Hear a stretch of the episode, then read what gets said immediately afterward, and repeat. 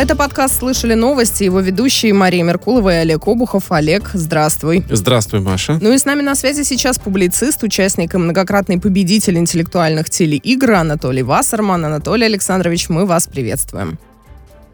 Здравствуйте. Здравствуйте. Ну и Анатолий Александрович, мы, конечно же, не можем об этом не сказать. Э, самовыдвиженец, который победил на выборах в Госдуму в Преображенском округе Москвы. Тоже мы это отмечаем. Да, кроме того, наша сегодняшняя первая история, первая новость, о которой хотелось бы поговорить, связана непосредственно с выборами, которые прошли, но еще не до конца. Они все еще с нами, и некоторые разбирательства тоже продолжаются. Например, вот на семи участках в Санкт-Петербурге из-за нарушений отменены итоги голосования, а в Москве продолжают разбираться с электронным голосованием и собираются проводить аудит результатов. Но обновленная Госдума, как сообщают некоторые источники, может собраться в первый раз уже 5 или 7 октября. Анатолий Александрович, прежде всего, а, что скажете о результатах этих выборов? Были ли они для вас, э, были ли для вас какие-то сюрпризы? Например, то, что прошло 5 партий э, в этот раз, а такого не было, по-моему, 21 год. Да, это было несколько неожиданно. Угу. Еще для меня оказался неожиданным высокий результат яблока. Я полагал, что этот зомби уже давно зарыт. А, ну вот, поди что, оказывается, кто-то в него еще верит. А, что касается электронного голосования, то я сам сперва подивился тому, почему так долго не публикуют его результаты. Ну а потом вспомнил то, что сам когда-то писал – про блокчейн-технологию применительно к криптовалютам. Когда каждая операция требует перешифровки всей цепочки ранее проведенных операций, это в конечном счете приводит к совершенно непомерным вычислительным э, усилиям.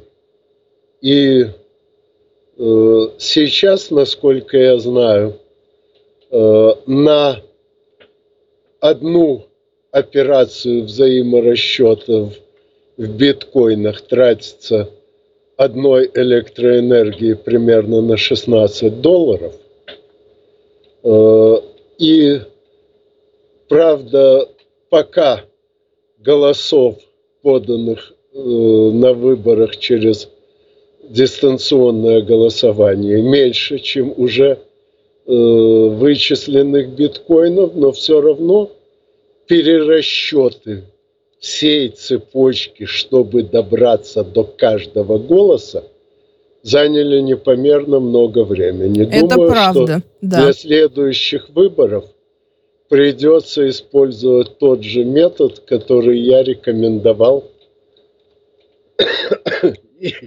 Извините. Ничего, ничего. Немного простужен который я рекомендовал применительно к биткоинам, а именно не шифровать всю цепочку э, от самого первого взаиморасчета, а разбивать на порции, ну, грубо говоря, по нескольку тысяч элементов, чтобы перерасчеты были уже достаточно сложными и не поддавались взлому – но еще оставались достаточно простыми для э, того, чтобы занимать приемлемое время. Ага, да, Анатолий Александрович, к вопросам электронного голосования мы еще вернемся, и к вот этой истории чуть-чуть попозже. Пока давайте еще по выборам и по их результатам. А, по поводу выборов и их результатов. А, и дальнейших планов. Дальнейших да? планов, я бы даже, да, правильно ты уточнила. Вот э, вы считаете, что необходимо изменить очень многие наши законы, потому что они потому что в них есть, э, как вы сказали, следы когтей и копыт секты либералы, под названием либералы. Но вы же понимаете прекрасно, что можете столкнуться с серьезным сопротивлением, и, возможно, вам понадобятся э, союзники, союзники чтобы свои позиции усилить, чтобы эти законы изменить. Из чего бы хотели ну, начать? Разумеется, да? разумеется, я столкнусь с сопротивлением. Если бы сопротивления не было, то мои предложения уже давно были бы воплощены. Э, а союзников я буду искать простым способом. Я буду объяснять, почему считаю нужным то или иное решение. И любой, кто даст себе труд вникнуть в мои объяснения, автоматически станет моим союзником. Угу. А, ну, честно говоря, я вот, э, Анатолий Александрович, меня некоторые опасения вызывают, некоторые ваши предложения по поводу, например, легализации оружия в России, знакомства а, детей в школе с оружием для того, чтобы для профилактики, как э, я поняла с ваших слов, э, преступлений, подобных Пермскому, вот таких трагедий. Да, именно так. Угу. Для того, чтобы предотвратить такие э, преступления, надо, чтобы дети как можно раньше и как можно ярче представляли себе их последствия. К сожалению, наша культура сейчас пытается вообще избегать размышлений об опасности, размышлений о смерти – ну а это приводит к тому, что люди становятся э, способными быть источником опасности, не понимая, что это такое. И э, насколько я могу судить, до того, как э, наша культура стала избегать представлений об опасности и смерти, вот подобных массовых убийств практически нигде в мире не было. То есть это следствие не доступности оружия, скажем, в Соединенных Государствах Америки оно было доступно любому желающему еще век назад. Более того, в нашей стране – оно век назад было практически так же доступно. Но поскольку люди значительно раньше учились понимать, что есть смерть, они вели себя по отношению к ней уважительно. Ну, даже концов, не знаю. Именно... И травили, и убивали, и братоубийство, и отцеубийство. А... Направо и налево просто это не считалось да, чем-то это... жутким, как считается это... совершенно нет, справедливо нет. сейчас. Я говорю именно об одном виде преступления, о массовых убийствах. Беспричинных, да? То есть не о войнах, не о каких-то конфликтах, а именно вот... Да, э, то, что то, что раньше было больше отравлений, чем сейчас – это связано просто с тем, что отравление научились выявлять, а еще каких-то полтора-два века назад э, выявить отравление было крайне трудно, а уж найти отравителя и вовсе почти невозможно. Но вот даже простейшее рассуждение, что раз смерть неизбежна для каждого, нет смысла ее ускорять. Это было вполне очевидно век назад. А сейчас, если вы э, скажете это среднему школьнику, он, скорее всего, вас даже не поймет. Потому что его не учили таким размышлениям. Ага. То есть, в принципе, здесь речь идет не только о том, чтобы знакомить с оружием, но и а, о том, э, как, собственно говоря, с ним обращаться, каким последствиям это может привести, э, вообще, в принципе... Его применение. Его применение. Пояснять, объяснять. Да. Об этом больше речь, ну да? И могу по личному опыту и опыту многих своих сверстников сказать. Человек – увидевший, как от выстрела из малокалиберной винтовки разлетается в мелкие дребезги стеклянная банка, э, увидевший это еще в школьные годы, автоматически начинает относиться к оружию намного уважительней того, кто знаком с оружием только по кинобоевикам или компьютерным играм. Ну, не знаю, могут с другой стороны здесь э, э, сказать, о, как круто банк разлетелась, а что будет, если, ну, а дальше я даже продолжать не хочу. Ну, все-таки возвращаясь... А вот что будет, Да-да. если, э, демонстрируется тоже очень простым способом. Берется страйкбольный пистолет. Ну, страйкбол – это стрельба да, да, пластмассовыми да. шариками диаметром 6 миллиметров. Максимальная энергия такого шарика в страйкболе 1 джоуль. И вот так вот в упор стреляете себе в ладонь. Ощущения безопасные. Даже кожу не пробьет.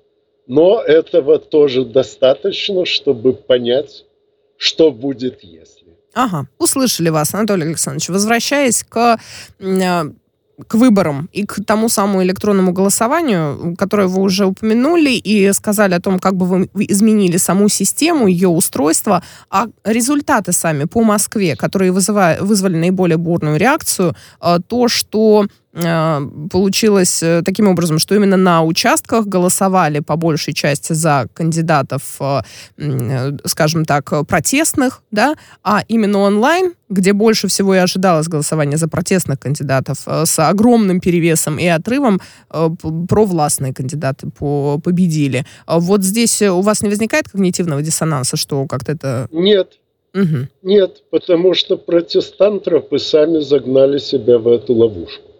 Они одновременно агитировали за голосование хоть за черта лысого, лишь бы не единорос, и призывали не верьте единороссам, не голосуйте в цифре. Естественно, их сторонники в цифре не голосовали. Ну, то есть вот э, э, это исчерпывающее, на ваш взгляд, объяснение вот такого расклада. Да, угу. вполне. Более того, могу поделиться небольшим секретом. А давайте. Э, мой избирательный штаб сумел получить э, опросом сведения от э, нескольких э, сот человек, голосовавших за меня. Но дело в том, что те, кто за меня подписывался – оставляли при этом свои телефонные номера, это было необходимо для проверки.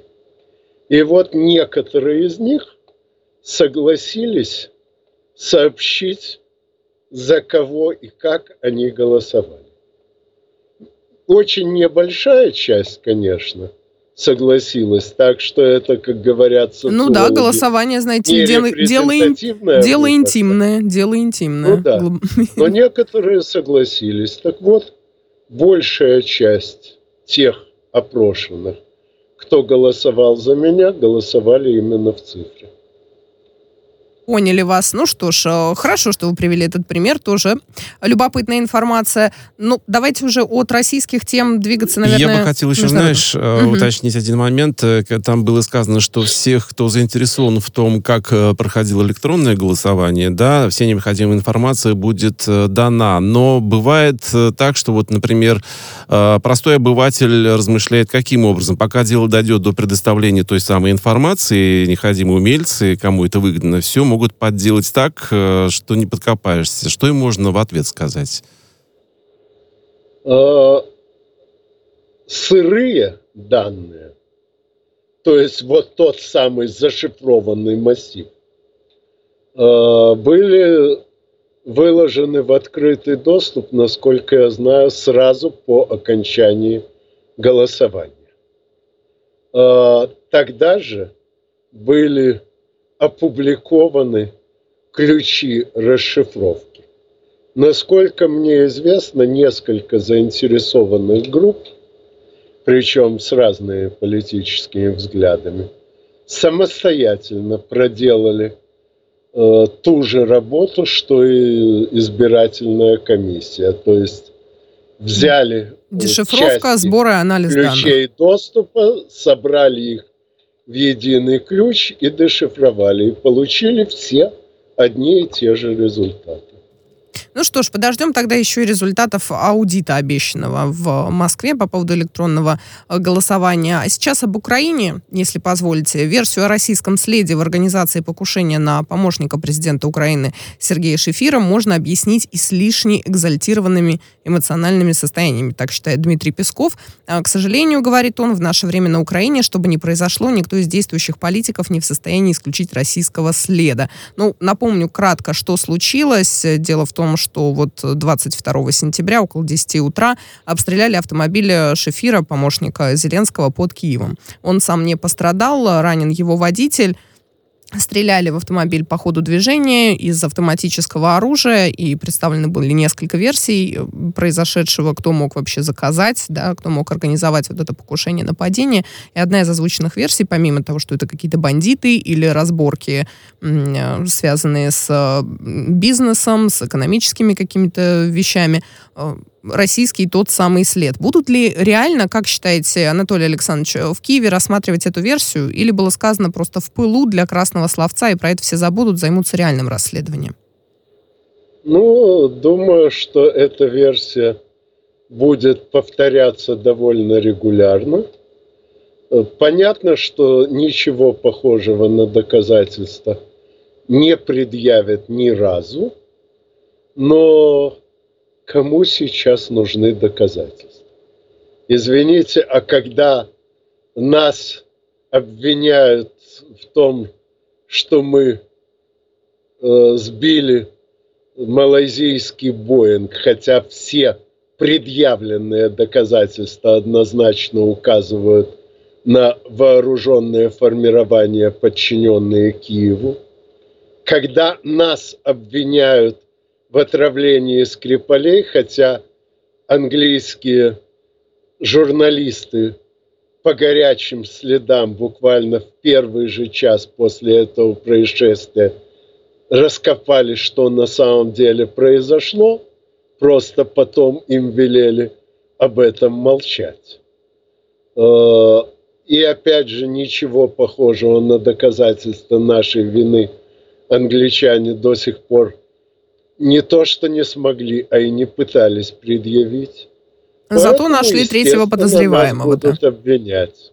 Ага. Но ну, я на всякий случай э, добавлю и отмечу, что это все-таки не официальные версии, там, оглашенные следствием, например, потому что уголовное дело, конечно, заведено на Украине по поводу этого покушения, но это версии, э, в частности, главы фракции правящей партии на Украине «Слуги народа».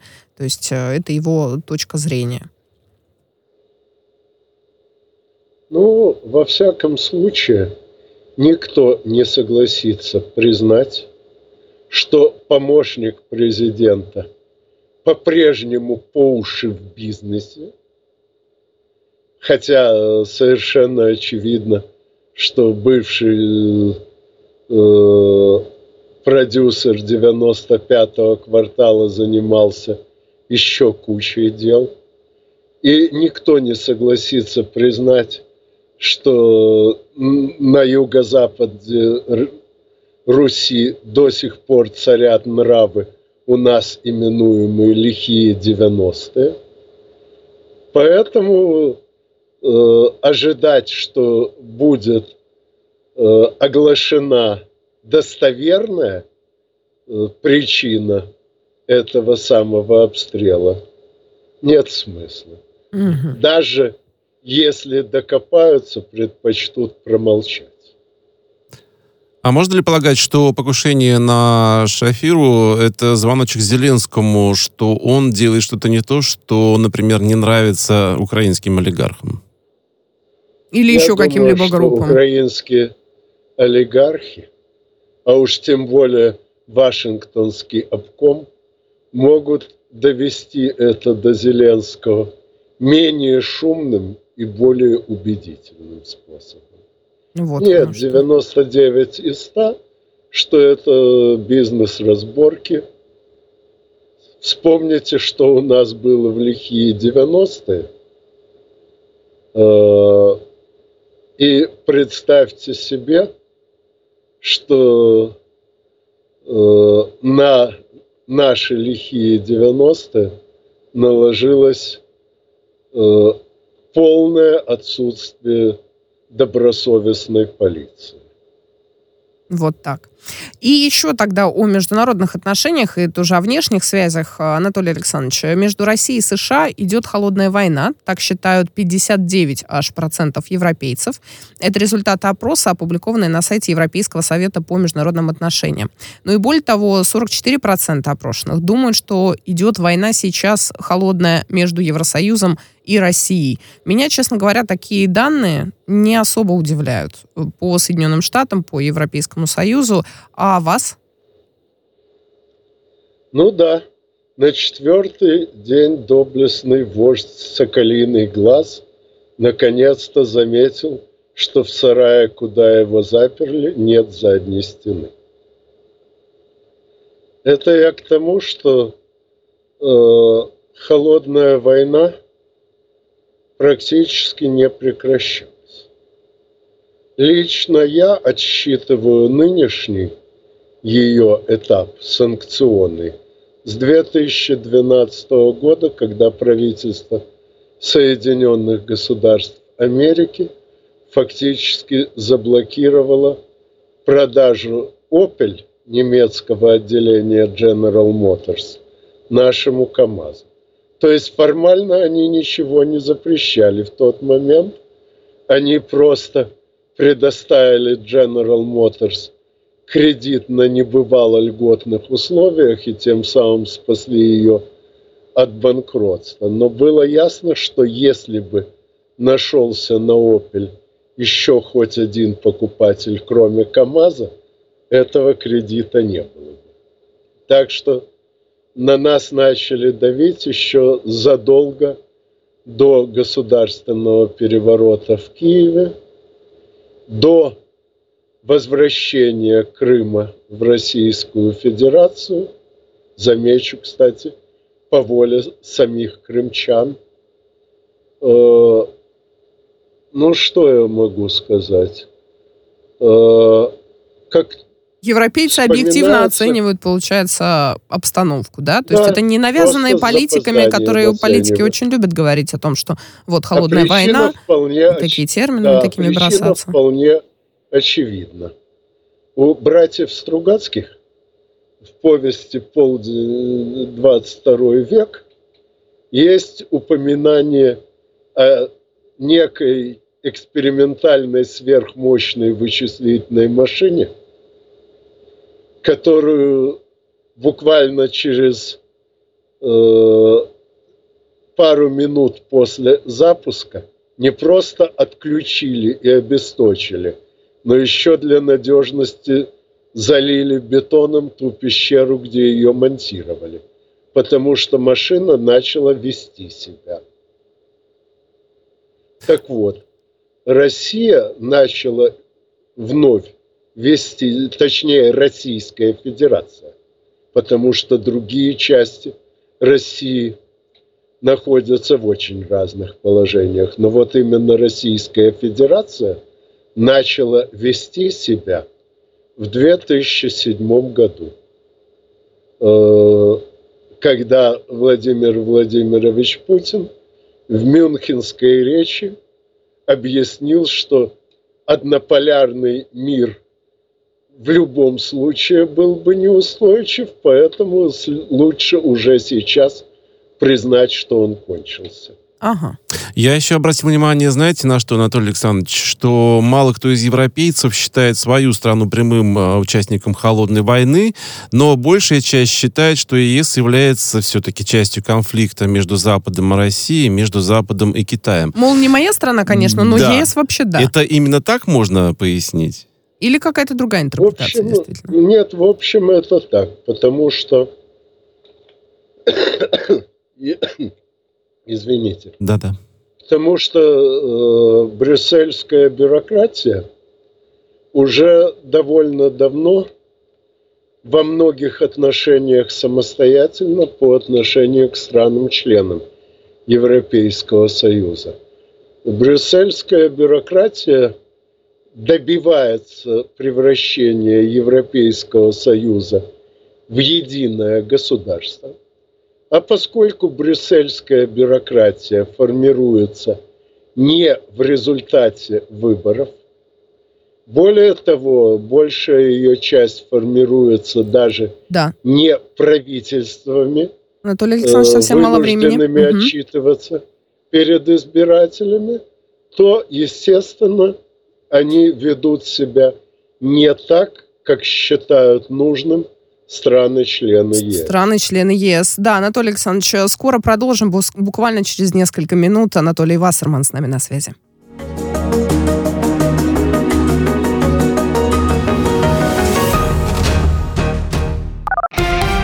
Радио «Спутник». Новости.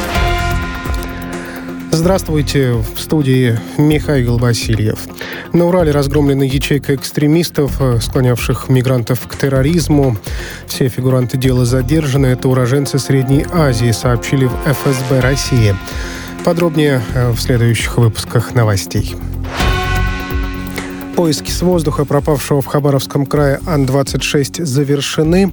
Из-за темноты и плохой погоды вертолет пока использовать нельзя, пояснили в региональном главке МЧС. Ранее одна из наземных групп наткнулась на территории заповедника на медведей. Встреча с дикими животными завершилась удачно, пострадавших нет. Самолет исчез с радаров примерно в 40 километрах от Хабаровска. На борту находились шесть членов экипажа. После покушения на первого помощника украинского президента в Верховной Раде посоветовали чиновникам ездить на бронеавтомобилях и с оружием. В республике начался новый этап политической борьбы, физическое уничтожение конкурентов и противников, написал представитель оппозиционной платформы Илья Кива в своем телеграм-канале. Э, к сообщению он прикрепил фотографию, на которой он сидит в автомобиле и держит в руках автомат. В этой стране сегодня рассчитывать можно и нужно только на свои силы, добавил политик. По инициативе э, Парижа и Берлина НАТО пересмотрит свою стратегическую концепцию. Об этом сообщила министр обороны Франции, выступая перед э, сенаторами. Она пояснила, что намерена напомнить США, что причина существования НАТО – трансатлантическая безопасность. Флоранс э, Парли отметила, что такая работа позволит э, прояснить ситуацию к саммиту НАТО в Мадриде, а также усилить оборону Европы. Быть э, союзниками – это не значит быть заложниками интересов другой страны, заключила министр. Растения из семейства капустных производят э, ферменты, которые, взаимодействуя с человеческой слюной, выделяют неприятный сернистый запах – Этим австралийские ученые объясняют тот факт, что некоторые люди, особенно дети, не любят обычную цветную или брюссельскую капусту, а также брокколи. Сила реакции зависит от индивидуальных особенностей организма, подчеркнули специалисты. Авторы обнаружили, что уровни этих летучих соединений схожи э, в парах родитель-ребенок, что объясняет наследственную нелюбовь к капусте.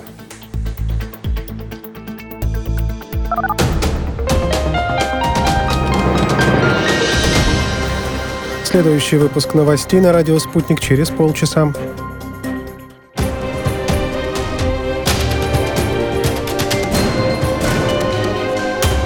Радио «Спутник». Говорим то, о чем другие молчат. Вчера по телеку видела.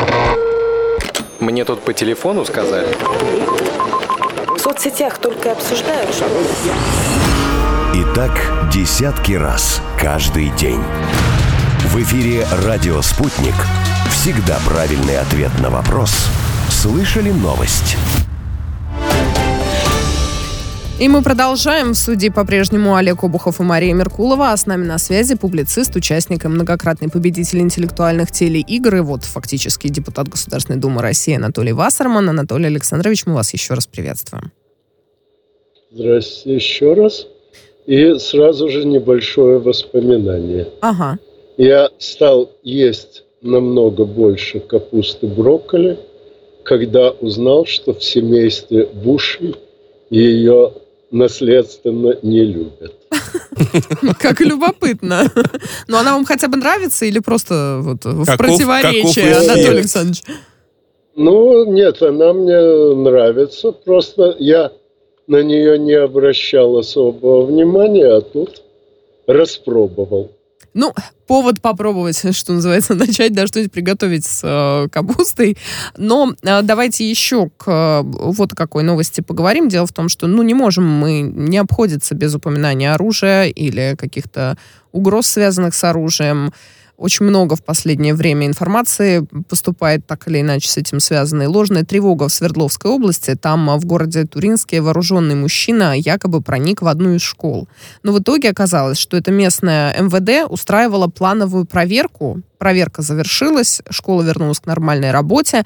Остался вопрос, вот такие учения или проверки, помогают ли они или не помогают. И если они действительно проводятся, то почему вот только в Свердловской области мы получаем оттуда вот такое сообщение, которое сначала всех напугало, а потом все успокоились, когда МВД дал свой комментарий.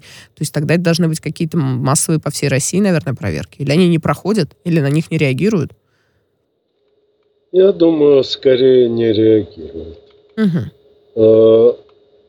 Вероятно, такие учения проходят в разных местах, но где-то не успели заметить, потому что соответствующие службы сработали очень уж быстро. Где-то своевременно дали необходимые разъяснения, а вот где-то с разъяснениями запоздали. Бывает. Ну, то есть это вполне себе рядовая э, ситуация, рядовые, э, рядовой случай. На мой взгляд, да. А насколько это помогает действительно, как вы считаете, поддерживать безопасность и обеспечивать безопасность? Держать в тонусе тех, кто должен действительно следить за безопасностью. Да. Ну, естественно, статистические данные здесь невозможны. Невозможно провести каком-то регионе 10 учений, а в каком-то одно, и однозначно сказать, что вот там, где было 10 учений, там терактов оказалось меньше. Невозможна такая статистика. Поэтому можно судить только по аналогии. А по аналогии э, вооруженные силы всех стран – проводят учения, э, и, очевидно, все полагают, что стоит тратить на это время и деньги. Ну да, лучше в любом случае провести, наверное, проверки, чем не проводить их, это само собой. А как следует обеспечивать безопасность учебных заведений? К большому сожалению, мы все чаще и чаще возвращаемся к этому вопросу потому что происходят трагедии, подобные Пермской, подобные Казанской. Ну, на мой взгляд, э, лучше всего создавать условия, позволяющие действовать как учитель русского языка в Перми. Кстати, насколько я знаю, сейчас идет какая-то следственная проверка его действий, но надеюсь, что проверка закончится заслуженной наградой.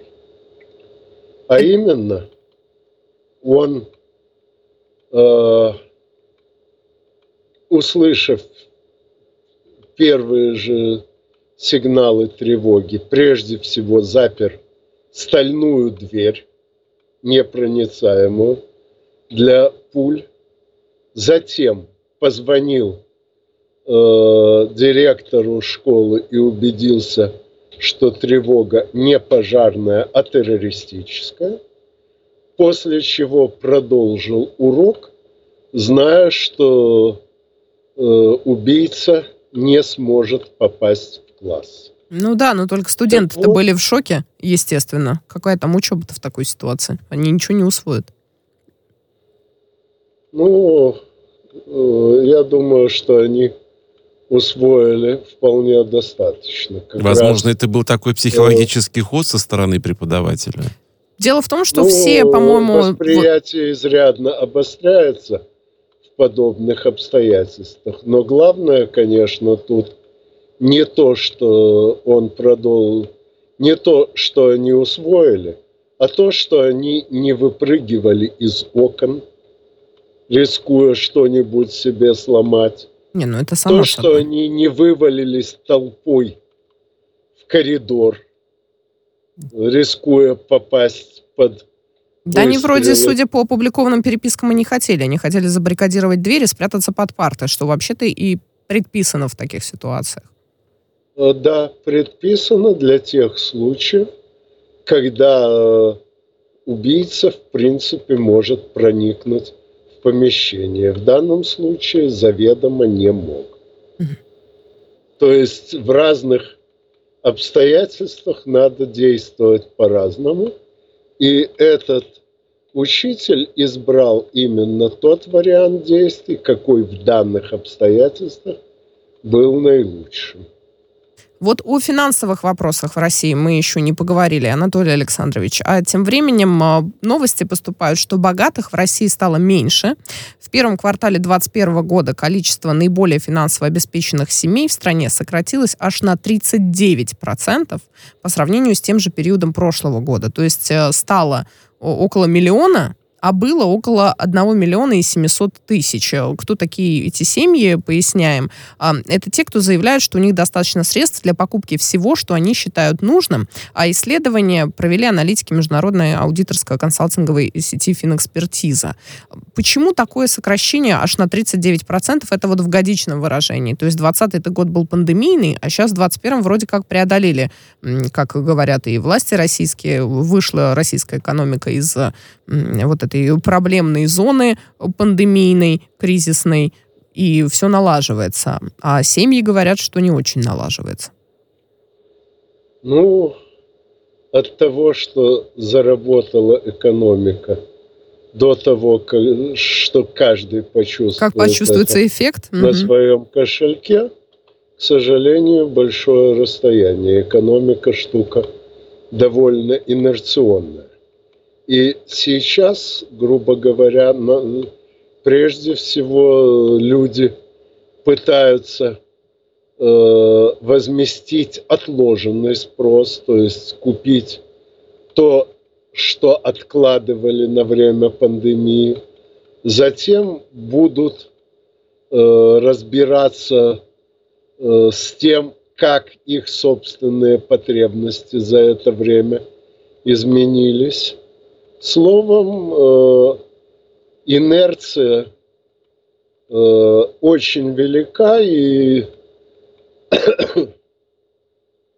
Кроме того, нельзя забывать, что как раз сейчас, когда начали ощущать выход из кризиса, сразу же появляются дополнительные желания. Грубо говоря, люди надеются э, возместить себе все, что Недополучили в 20-м? отклад- Да, что недополучили. Поэтому субъективное представление о потребностях и возможностях меняется гораздо быстрее, чем объективные возможности, не говоря уж об объективных потребностях. Анатолий Александрович, но все-таки я думаю, что стоит упомянуть о том, как цены э, подскочили и на продукты, и на промышленные товары.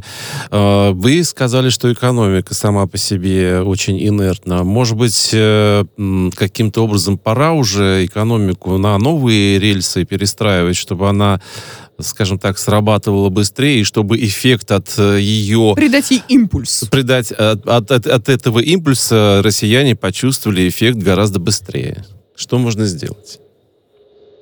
Ну, до тех пор, пока рубль относится к категории свободно конвертируемых валют, то есть э, без каких-либо ограничений обменивается на иные валюты. И до тех пор, пока единственным допустимым по э, нынешним экономическим теориям способом поддержки отечественных производителей считается э, обесценивание собственной валюты, до тех пор, естественно, любой лишний рубль, брошенный государством во внутренний рынок, будет немедленно превращаться в доллар и убегать за границу. Вот ответ вы дали, Анатолий Александрович. У нас, к сожалению, время заканчивается. Мы вас благодарим. Спасибо большое. Спасибо. Анатолий Вассерман, публицист, участник и многократный победитель интеллектуальных телеигр, был в подкасте «Слышали новость».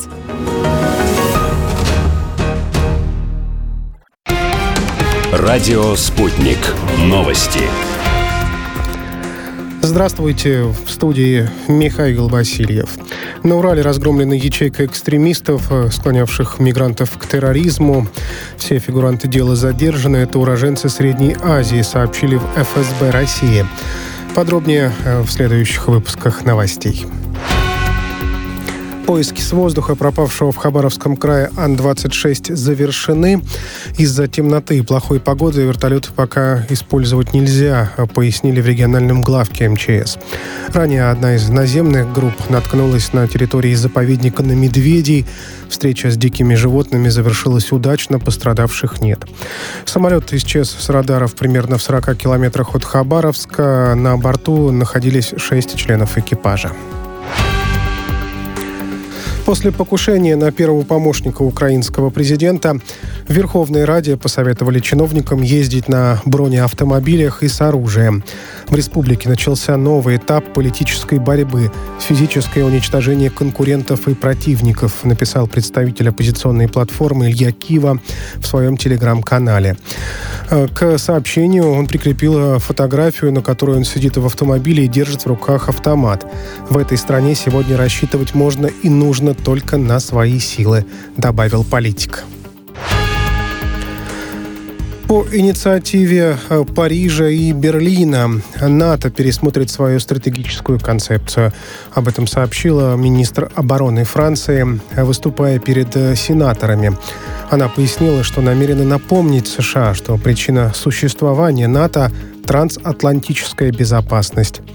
Флоранс э, Парле отметила, что такая работа позволит э, прояснить ситуацию к саммиту НАТО в Мадриде, а также усилить оборону Европы. Быть э, союзниками – это не значит быть заложниками интересов другой страны, заключила министр. Растения из семейства капустных производят э, ферменты, которые, взаимодействуя с человеческой слюной, выделяют неприятный сернистый запах – Этим австралийские ученые объясняют тот факт, что некоторые люди, особенно дети, не любят обычную цветную или брюссельскую капусту, а также брокколи.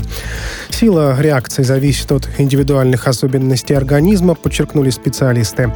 Авторы обнаружили, что уровни этих летучих соединений схожи э, в парах родитель-ребенок, что объясняет наследственную нелюбовь к капусте.